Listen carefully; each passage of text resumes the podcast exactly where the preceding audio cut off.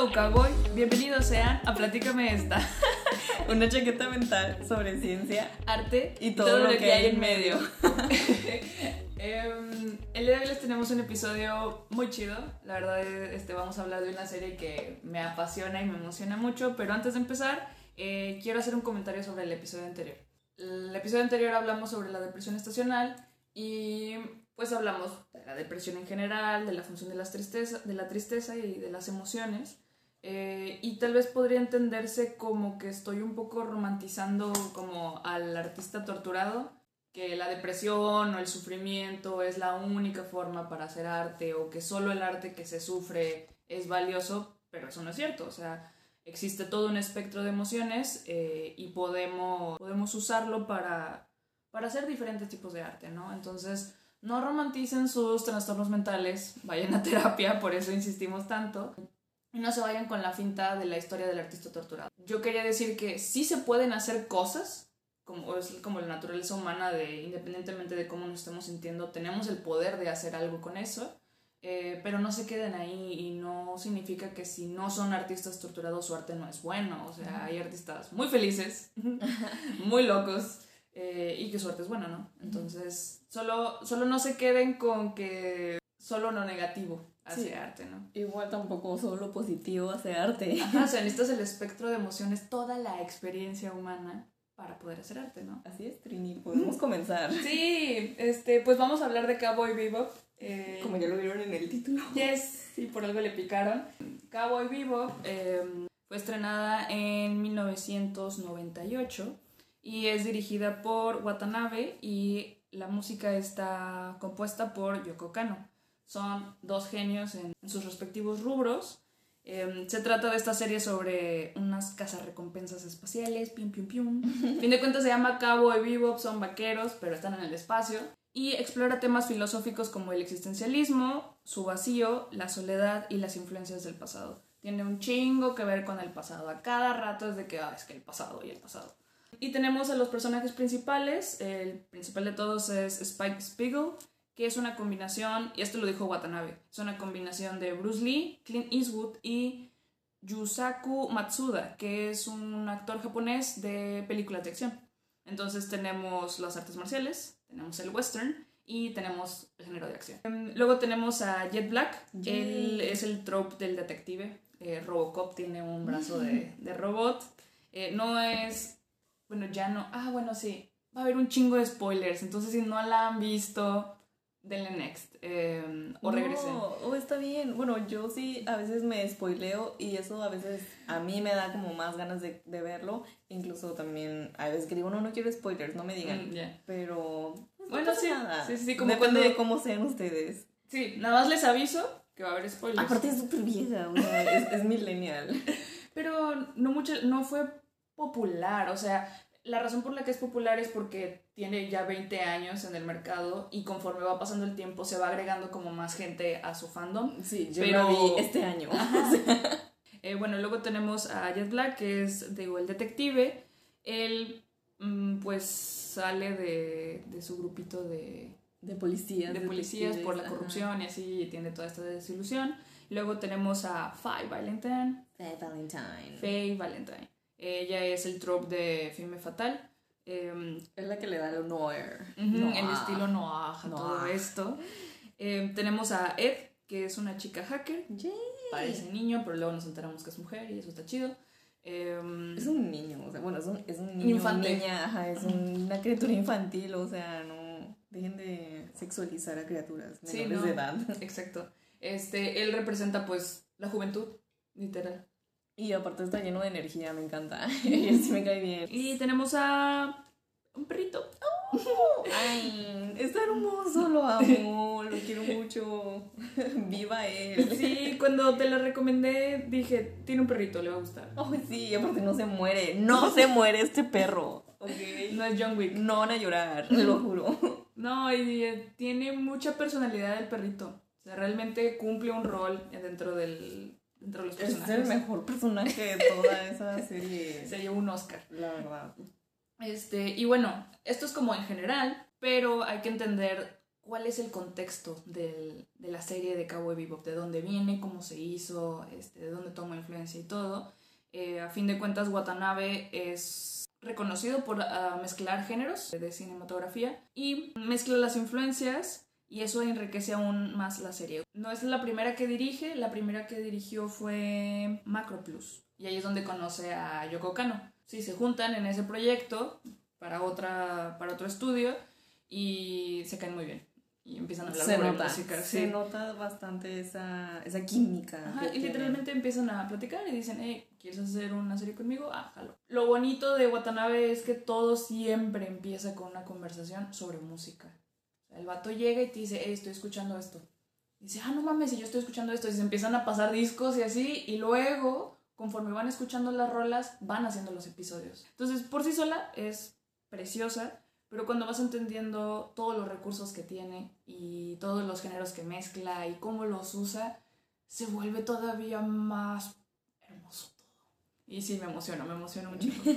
Este, si la ven o la han visto, sabrán por qué. Entonces me voy a dar el permiso de ser un snob de, del arte, o sea, porque es así como, oh, es que ya viste este recurso cinematográfico. sí, sí, sí. Porque la neta está para diseccionarse episodio por episodio y escena por escena. La selección de la música, los colores, todo. Todo está de que con pincitas. Y hay un podcast que recomiendo, está muy bueno, donde hablan específicamente de episodio por episodio de la serie. No recuerdo el nombre, este, te lo compartí Trini, este, pero está muy bueno y hablan más detalladamente. El podcast está en inglés, son dos chavas eh, que se nota que son fans del anime el podcast se llama The Bebop Beat, a Cowboy Bebop Rewatch Podcast. Y está muy, muy bueno. O sea, en realidad lo recomiendo. Está más detallado. Pero aquí vamos a hablar de otras cosas muy diferentes. La música. La música. ¡Ah! A un amigo le recomendé varias veces Cowboy Bebop y el vato nada más no se sentaba a verlo. Y yo, y yo entiendo, o sea, es como. No dudo que si haya querido, pero pues se te va el pedo, ¿no? A todos nos han recomendado una serie y decimos, oh, sí, sí. Y realmente con toda la intención de verla. Y hasta la añadimos a nuestra lista y nada más no la vemos. Mejor vemos Betty la Fea otra vez. sí, sí, sí. Entonces, no shame. Pero luego le pasé el soundtrack. Y oh. ese sí lo escuchó. Sí. Y me dijo, wow. O sea, y creo que fue como ese pequeño build-up para él. Si no tienen ganas de ver la serie, chéquense el soundtrack. De verdad, es una joyita cada canción, cada una. Todas están, todas son icónicas, todas son buenas y la forma en la que abre la serie con Tank, creo que conceptualiza muy bien lo que es Cowboy Bebop, ¿no? O sea, el intro. Bueno, eh, como dijimos, la compositora es Yoko Kano. Yo la, yo la etiquetaría como una genio, pero cada quien. Eh, yo digo eh, que no. lo que sí es que está loquilla. Pero tienes que estar loquilla para hacer música de ese tipo, güey. Okay. Em, ella es compositora y performer, o sea, ella también toca. Entonces, fíjate, es algo que yo digo sobre, sobre el diseño, de que tienes que saber, por ejemplo, un poco de programación o un poco de otras cosas para que sepas cuáles son las limitantes y cómo funcionan. Y entonces tienes mejor idea de qué pedirle al, diseñador o qué pedirle al programador. No sé si me explico. No, te entiendo nada, pero síguele. Ok, este, mm, tal vez alguien por ahí sí me entienda lo que estoy tratando de decir. Entonces, ella entiende muy bien cómo funcionan los instrumentos, ella misma los toca, entonces sabe eh, los sonidos que puede hacer con cada uno y por eso sus mezclas son tan perfectas.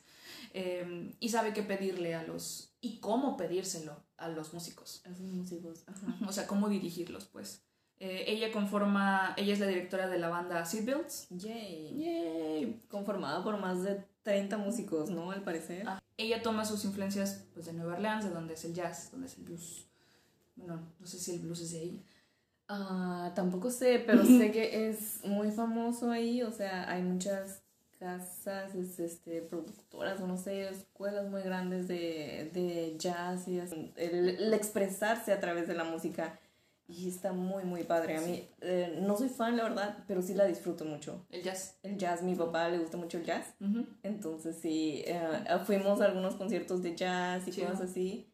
No exactamente de gente de Nueva Orleans, pero este, de gente que pero de ahí viene. Ajá, sí, exacto. Ajá. Y sí, he aprendido como a apreciarla un poco. Y está muy, muy padre. A mí sí me gusta, em, pero no sabía que me gustaba, no sé si me explico. O sea, cuando le escucho digo, ah, qué buena rola y el saxofón, uff. El saxofón es un instrumento muy bonito. Sí, es un instrumento muy sexy. Sí, la verdad sí, no quería decirlo, pero sí. Ay, come on. Ay, no, es que quiero. Se chivea. qué pena. Es, es un instrumento muy, muy sexy, requieres un chingo de pulmón y la forma en la que es característico que improvisen. Ah, qué precioso. Eso y la batería que al mismo tiempo es un poco de burla de que el, el jazz no tiene sentido porque eh, todo es improvisar, pero al mismo tiempo, no sé, dime algo. Sí, necesitas saber, o sea, es lo que dicen, necesitas saber las reglas para romperlas. Ellos sí saben lo que están haciendo y se dan el lujo de romper las reglas y por eso suena tan bien. Y aparte no las rompen, ¿no? Todo el tiempo, sino es como que ellos saben cuándo romper esa regla y hacer masterpiece de que momentánea. Sí, es, es, es, estilístico, no sé, es, precioso. Y Cowboy Bebop tiene mucho jazz. Entonces, si les gusta el jazz, chéquense el, el soundtrack de Seatbelts, está 10 de 10. Y luego, pues tenemos el género bebop. que yo pensaba que Trini me estaba mintiendo y dije, eso no existe. de que lo inventaste. Sí, yo le dije, es que bebop es un género. Y ella de que, ay, que nada eh, no creo, no creo. Sí, porque literalmente se llama Cowboy Bebop y Cowboy no sería nada sin el vivo. Tiene sus orígenes en, en el swing, en el hot y en el blues. No sé cuál es el hot, Ajá, pero creo que pues, o sea, por swing, hot en blues, imagino cómo ha de sonar, ¿no? Ha de ser como muy sensual, I mean, es hot y está, es caracterizado por una caotización, eso que hablábamos como de la improvisación y que suena como un poco desordenado, pero hay orden dentro de ese desorden, ¿no? Se caracteriza también por el fast tempo y los riffs, que son estas improvisaciones. Excelente persona. Este, no sé qué. Interpretación. Interpretación. Sí, Muy buena. Como dije al principio, Watanabe empieza con una conversación sobre música. Y sobre eso se fueron haciendo las escenas y sobre eso se fueron haciendo los capítulos. No fue como, ah, quiero contar esta historia de este personaje que atraviesa este arco, así ya está. No, mira, esta, con esta canción creamos este universo y creamos este mundo y este escenario. Y, y ponen una historia dentro de ese escenario. O sea, está como un poquito a la inversa donde, a ver, bueno, no sé cómo funciona, cada quien directo. Cada director es diferente, pero normalmente tienes un script de cómo son las cosas y luego buscas empatar música, ¿no? Con esa escena. Ya sea música original o música ya existente, pero acá es al revés, tenemos la música y luego le empatamos una historia. Y creo que creo que eso es lo que más me enamora de todo esto, o sea, es sí, porque creo que bueno, o no lo sé, pero es como que escuchas una música, una canción y tú te imaginas algo y eso es lo que hicieron, ¿no? Sí, sí, sí. O sea, el equivalente a que ellos solitos se armaran un video musical de 26 episodios. Eh, cada episodio empiece con el nombre de una rola. Sí, era animar esa canción principal o... Ajá. Sí. Este, el tema de... O sea, la canción representa el tema de ese episodio. Y ¡oh, es precioso! Oh no, tendré que echarle agua fría a Trini. sí, ya estoy que arde. y bueno, la música tiene una función es un recurso que se usa en películas, en series, en, caricaturas, en, todo. No es como que hay Bebop es la única que usa música en el anime, pero está muy bien empleada. Sí, hay muchos profesionales que se dedican a musicalizar este um, animaciones, películas, series. Sí, sí, sí, es, toda una carrera. Todo un trabajo, ajá. Y uh, fíjate que sí, o sea, a mí sí me gustan mucho más las cosas que están bien musicalizadas. Por ejemplo, Uh, Guardianes de la Galaxia 1. O este Baby Driver. Bueno, a mí sí me gustó. Sí, sí, sí, sí. Ajá. Tiene muy buen soundtrack um, y así. hay muchas, obviamente hay cosas mejores. Estos son como lo más popular, me imagino. Pero para que agarren el pedo de cómo es, ¿no? Este, sí, pero luego están como esa música que no te das cuenta que está ahí, pero sí está influyendo en cómo te sientes, cómo se siente la escena o cómo estás interpretando las cosas. Es la ambientación. Ajá, entonces tiene esas funciones. Una es em, establecer un tema, ya sea un tema sombrío, un tema contento, eh, un tema sensual. Em, las películas de miedo, el Ajá, e, la de Shark. el dun, dun, dun, Son dos notas y son icónicas. O el ringtone de esta película ¿Cuál era? ¿La de, ¿Era el aro? ¿O cuál era la película esa donde llamaba? Sí, la de Seven Days. Ah, es el aro. ¿Sí es el aro? Sí. Ah. No sé, yo soy muy cool. No, la verdad no me acuerdo, pero era ese ringtone, ¿no? Y entonces era como que, ay, no manches, allá me están llamando. es como que ya vienen por mí a muchos párparos. Mamá, vinieron por mí los municipales. Cállate. este, entonces... Eh, la música puede estar conectada a un personaje. Cada vez que aparece un personaje, se suena ese tema, ¿no? Su tema. El de Spider-Verse. Este Miles Morales tiene su tema. Ok. y va sonando conforme va avanzando su personaje en el arco. Y luego cuando se avienta del edificio, que es el Leap of Fate, ah. suena, su, suena su tema completo. Amo esa película. Ajá. Entonces, eso y muchos más. sí, o Wonder Woman. O Batman. Ajá, sí. Líder. sí, cierto.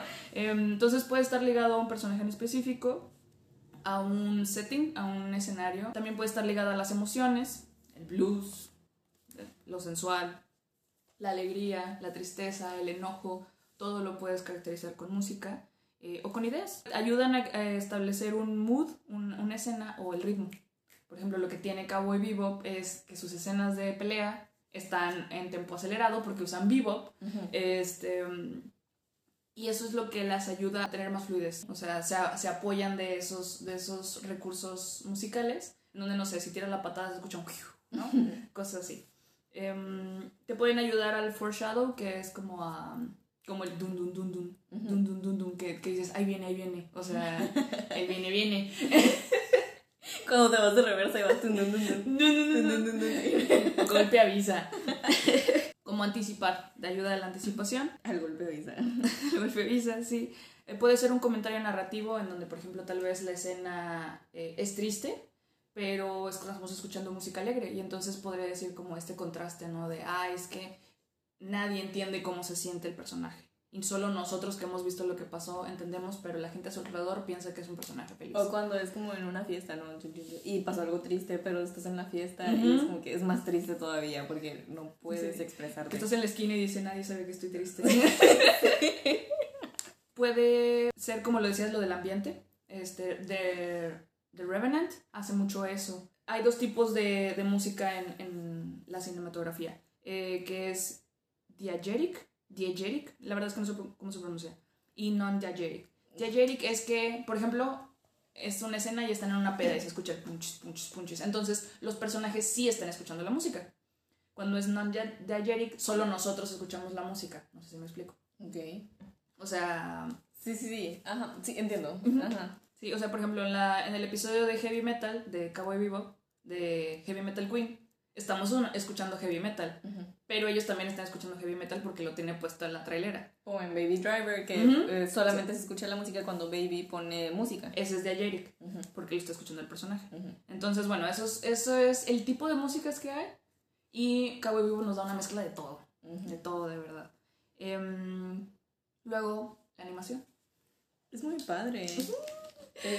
bueno, no, la verdad no puedo hablar de esto porque no soy fan como muchas otras personas. Pero es que no tienes que ser fan para apreciarlo. No, claro que no, estoy de acuerdo. Gracias por permitirme apreciar una animación.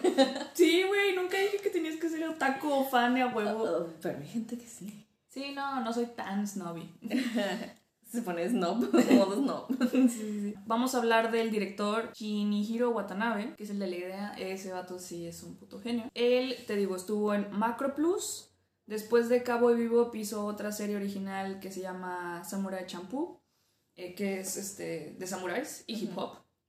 ah, ahora es hip hop. Ajá, ahora es hip hop. Sí, oh. Cowboy Bebop es de bebop, mm. este es de hip hop. Ok. O sea, en las escenas de Qué bueno que no se detuvo en un solo género. No, no, no. Me es que, eso good for him. Sí, good for him. Eso es lo bonito de este director, que nunca hace nada dos veces igual. Él, él toma inspiración de Yellow Magic Orchestra, eh, que es una banda que él escuchaba cuando estaba chiquillo y de hecho otros, otras personas que han colaborado con él se hicieron amigos porque escuchaban la misma banda. Y dije, no, no mames, yo también. Es como cuando escuchas The Killers. sí. de gente así. Sí, sí, sí. Cuando me subí a tu carro te dije, eh, son The Killers. Hice varios amigos en la prepa por escuchar The Killers. Es que era lo que decíamos también la vez pasada, de que nos espejeamos y cuando tienes más cosas que compartir, cuando te gustan las mismas cosas, Por eso mi interés tan ferviente en que vieras anime para poder compartir esto contigo. Pero ya te atrapé, ya no puedes salir. Nunca entré. eso es lo que tú crees, güey. Bueno, Samurai Champloo es sobre hip hop, de hecho en sus escenas de pelea hace breakdance. está súper, no la he visto, pero he visto como los cortos, está súper... Es derecho que hiciera capoeira. Mándale un, mensaje por Instagram. Sí. Luego hizo Space Dandy. Eh, Space Dandy es muy especial porque él, mismo dijo que quería que fuera como un festival musical. Entonces cada episodio es muy parecido, parecido a, la, a la creación de Cowboy Bebop, en donde cada episodio tiene cantantes nuevos, escritores nuevos y animadores nuevos. Y solo, solo tiene una regla, que todo sea canciones pre-noventeras para mm. establecer como este mood eh, medio ochentero, setentero disco así. Este, y sí, es gente cantando, gente bailando y loquísimo. Pero, pregunta, ninguno funcionó tanto como Cowboy Vivo. No, sí, es, es que lo que pasa con las series eh, que hace Watanabe es que no son taquilleras, no son booms. Son muy buenas. nunca he escuchado de esas. Mm, porque no te has metido por completo al. No, no, no, porque no te has metido por completo al al mundo. Al mundo, no, creo que no has estado suficientemente metida, es todo. No lo voy a estar, la verdad. Pero bueno, o si ustedes están interesados, pueden ver todas esas series. Están, oh, están, eh, luego les paso las páginas piratas. Porque no sé si están en Crunchyroll o algo así. Este, mm, les pasamos el torrent. Em, Space Dandy y Kids on the Slope es otro original. Eso se trata de unos músicos eh, y ahí vuelve a colaborar con. Creo que en todas estas colabora con. Sí, Yoko Kano. Yoko Kano. Eh, Kids on the Slope dicen que también es muy buena, es de sus más recientes. Hizo una adaptación de anime de Blade Runner Blackout. What the fuck? Ajá. Eso no lo sabía, de hecho lo descubrí ahorita. Y pues también hizo de que la música y todo. Entonces quiero verla, esa sí la quiero ver. Y esta sí la vi, la de Carol and Tuesday. Tuesday. Eh, Carol and Tuesday. Tuesday. Está en Netflix. Eh, es exclusiva de Netflix.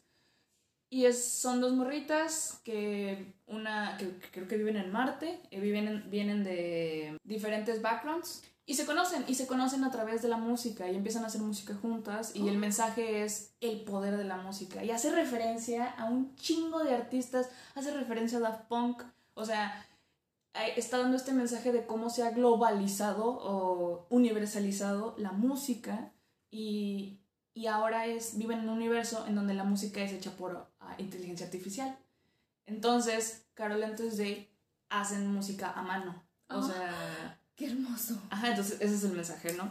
Y pues obviamente es como todo el corazón de Watanabe ahí, ¿no? De ah, la música. Ahora, Watanabe es característico por fusionar géneros y música constantemente. Él es fan de las artes marciales y el spaghetti western.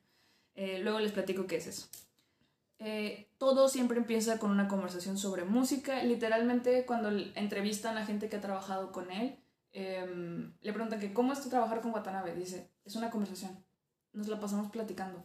O sea, nosotras. Ajá, sí. Y güey, es de las premisas de que lo que tengo escrito ahí, la creatividad empieza con la conversación. Pero lo dijimos al en, en el piloto, de que platicar realmente mueve las ideas esto que hablabas de que no siempre, de que no hacen lo mismo y que hay gente que se clava como esto ya tuvo éxito, voy a, voy a hacer esto una y otra vez. Estoy quoteando de una entrevista que le hicieron en donde le preguntan como, ¿por qué no has hecho algo igual a Cabo Vivo? Y dice, es que ya hice Cabo Vivo. Sí, o sea, ¿para qué quiero hacer más? ¿Para qué quiero hacer otro? Ya está. O sea, hacen como esta pregunta de, ¿no te da miedo decepcionarlos? Y piensas en ellos cuando estás haciendo las cosas, piensas en tus users o no piensas en ellos, o sea, porque él es muy libre, ¿no? Y hace lo que quiere.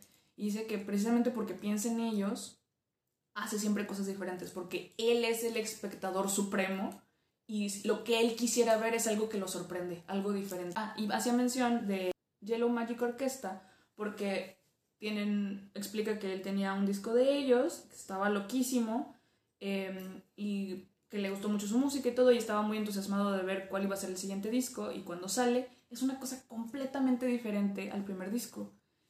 Y se queda impactado, así como estos vatos aventaron todo lo que habían hecho por la borda, hicieron algo totalmente diferente, les valió que acá no le dieran explicaciones a nadie yo quiero hacer algo como eso. Pero Watanabe, esa es su premisa. Siempre te va a entregar algo diferente, algo nuevo y, y como les decía, él es el extreme viewer, entonces él solito pone la barra y la pone bien alta y por eso nos entrega siempre algo nuevo y con calidad.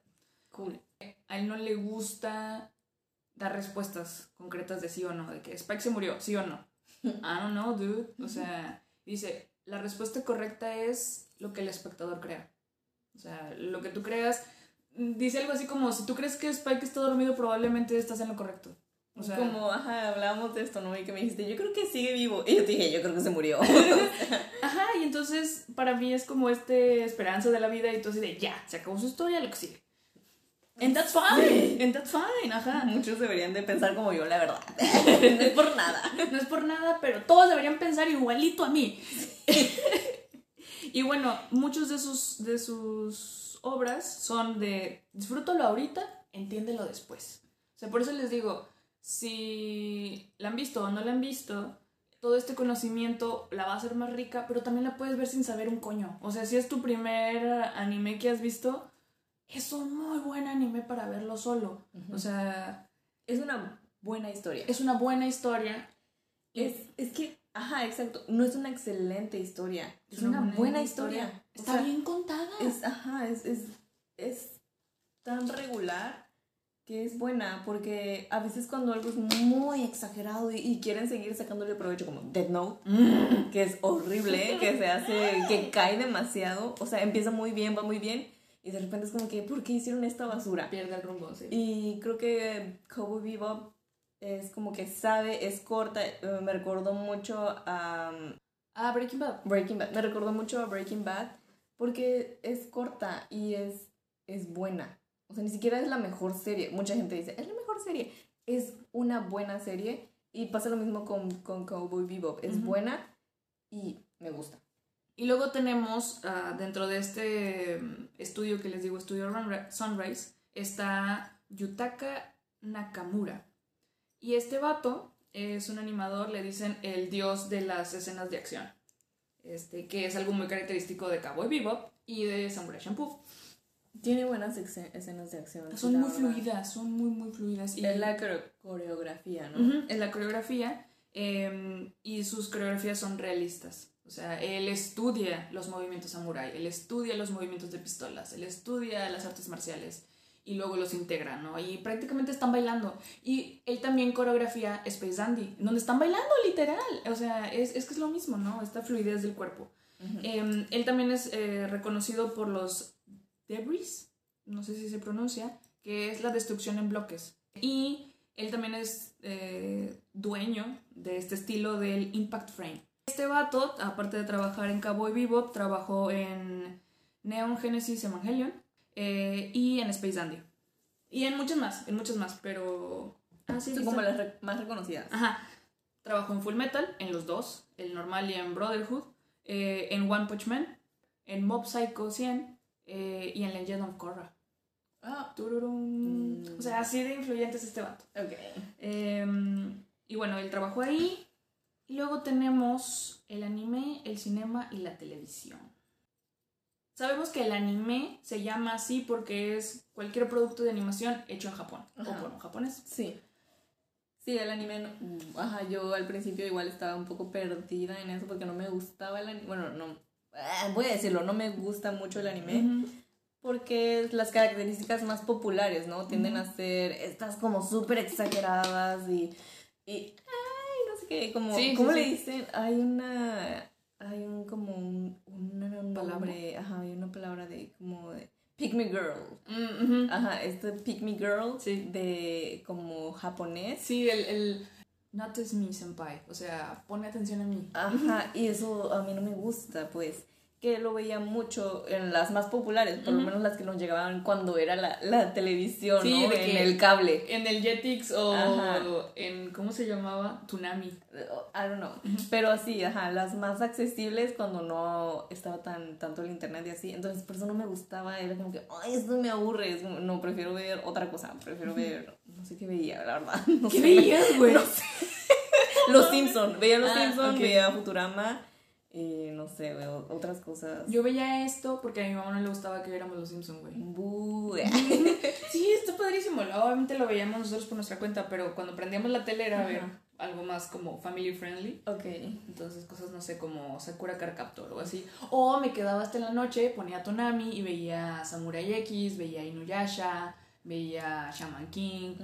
Lo que pasa con Watanabe es que él hace anime, pero no hace anime como el que tú dices, que es como este anime característico con, con ciertas características, ¿no? Exagerado. Eh, girls. Sí, em, infantiles y hipersexualizadas. sí, no, todo esto, ¿no? Eh, hay diferentes tipos y olas del anime, pero lo que quiero decir es que el tipo de anime que hace Watanabe es cine. Ah, él hace cine. Este, él entiende muy bien lo que son los encuadres, los ángulos, todo esto. Em, y él, como les decía, está inspirado en las artes marciales y en el spaghetti western. Entonces, él creció viendo cine y, es, y de hecho él quería ser director de cine, de, de películas de gente real. Oh. Ajá, o sea, él quería hacer eso.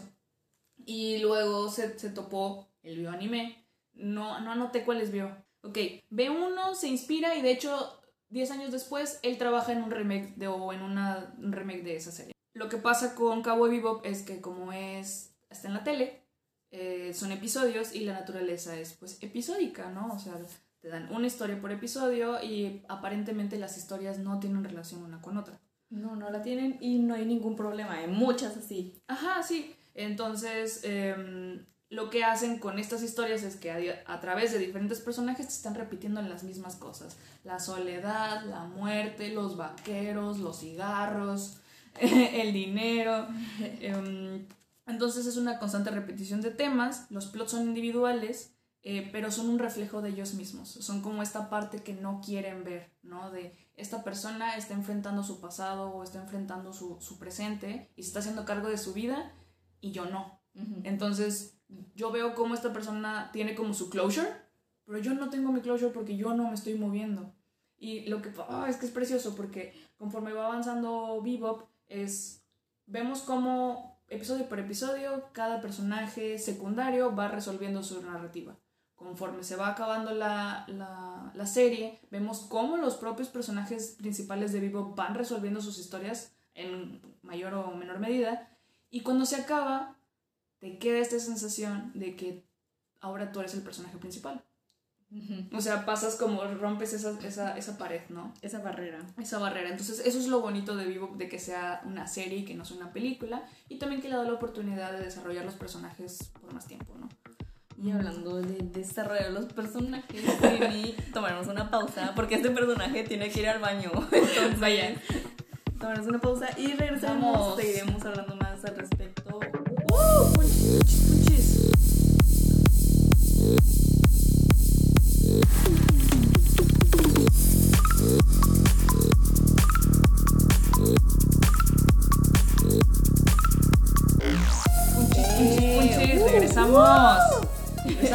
esta. Y bueno, les estaba hablando de cómo Watanabe hace cine y se inspira en el cine.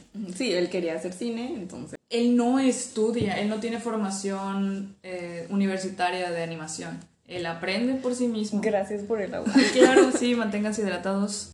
Eh, le huye a la deuda estudiantil. Muy sabio. Muy sabio, sí. Y se educa él solo, con libros de animación y así, porque en ese entonces no había una academia formal para animadores. O sea, Creo que ah, actualmente es como muy escaso, ¿no? Mm, ya, este, bueno, al menos en el texto sí hay una de ah, animación. Estás hablando desde tu privilegio, ¿ok? Checa tu privilegio, güey. por favor. Una disculpa, tiene toda la razón. No, pero ya hay escuelas de diseño, o sea... Sí, sí, claro, las hay, pero no es tan accesible. No, no, no, no es accesible. En animación, pues me imagino que necesitas una buena computadora y Incluso si haces animación tradicional, es caro, o sea, porque bueno, según yo, el, papel en sí no es tan caro, es este papel como cebolla donde puedes eh, copiar. Eh, pero no sé, la caja de luz para poder poner eh, que se refleje el, una buena cámara. Una buena cámara. pon que hackeas el, o craqueas el software o lo que sea. Ay, todos mis softwares son craqueados. sí, X, tengo, conozco a alguien que es DJ y este, igual, o sea, sus softwares son craqueados craqueados y así. Hace crack. También.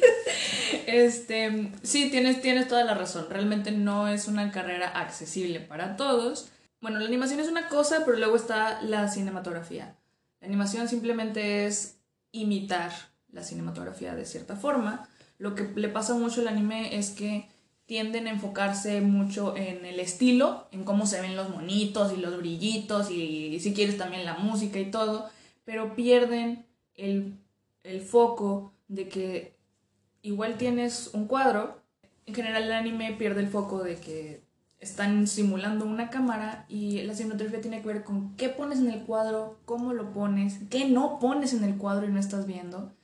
Entonces, la cinematografía es el arte de hacer eh, pictures in motion, making motion pictures.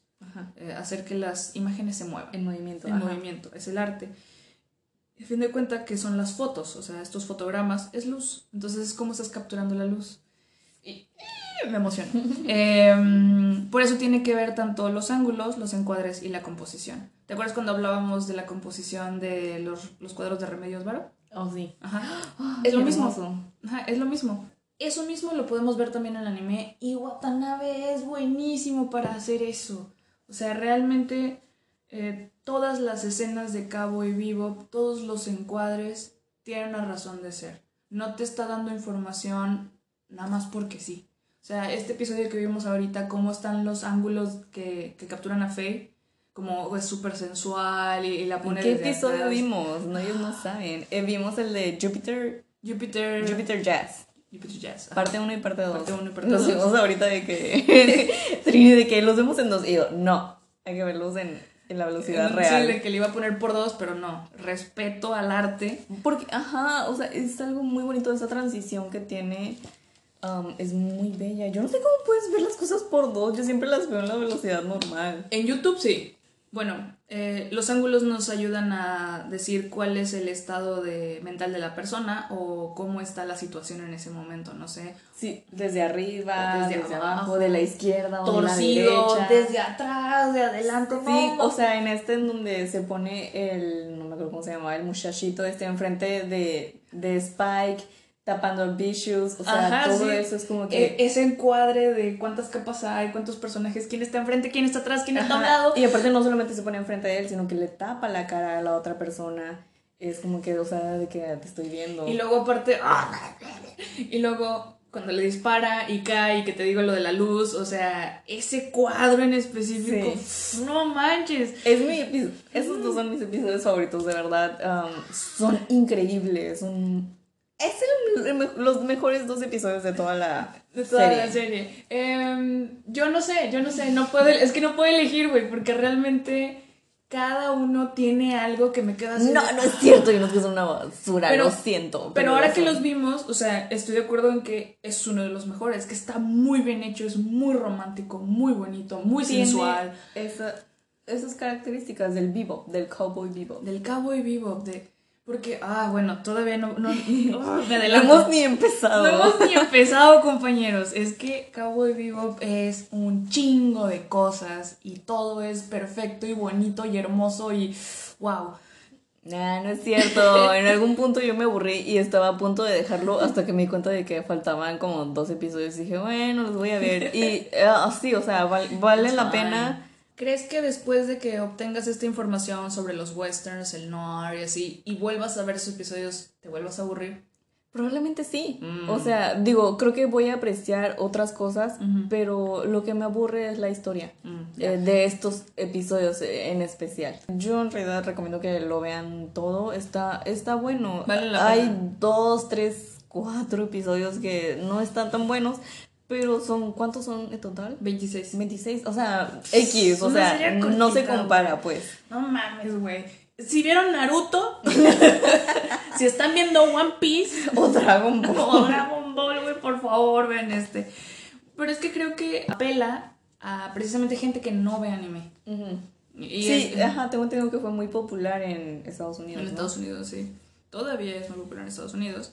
Aparte de todos estos cuadros, tenemos el movimiento de la cámara. O sea, porque está ese cuadro y depende si se hubiera hecho un zoom a Vicious o si se hubiera alejado. ¿Qué nos está diciendo, no? O está cuando Faye Valentine está en este callejón también. Y es como que, ay, ya los estaba esperando. y el movimiento, ¿no? De la cámara, entre comillas. Sí, porque es una simulación, es una animación. Pero está muy bueno, muy bien hecho. Sí, sí, sí, o sea, sigue estos movimientos de ella en las escenas de pelea y eso es gracias a Yutaka Nakamura. la coreografía. La coreografía. Y los movimientos de cámara son preciosos y, y todo tiene una razón de ser. En general en el arte y en el cine y en esta serie en específico. Luego tenemos mi favorito así de que, oh, no mames, el color. El uso de color. es que de verdad me mama, me mama. O sea, realmente soy. Si a Watanabe es el freak de la, música, yo soy el freak del color. Me encanta porque el color es luz. Sí, en realidad voy a hacer aquí el patrocinio de que Trini hace unas paletas de colores muy padres. o sea, realmente yo entendí lo que significaba una paleta de colores este año. O entre el año pasado y este fue como cuando empezamos a trabajar. Sí. Y fue como que, oh, tiene mucho sentido. O sea, me explicabas como que esto significa esto. lo que es la psicología del color. Es que es precioso porque es un recurso bien sencillo y dice un chingo. Lo que pasa con los colores es que siempre están cargados de emoción, pero las emociones son individuales. Pero aún así hay códigos universales, por así decirlo, para eh, eh, entender los colores, ¿no? El azul sabemos que es triste, que es frío, este, que es melancólico, depende de qué tono de azul, si se van muy oscuros, pues pueden ser más depresivos, si son más claritos, tal vez simbolizan luz, paz, este, serenidad, eh, igual con toda la escala de colores, ¿no? Y Cowboy Vivo hace un uso de color excelente, excelente, morado, rojo, verde, los atardeceres, eh, los juegos de colores a blanco y negro, que nunca es blanco y nunca es negro por completo. Es como una escala de grises. Es una escala de grises muy bonita.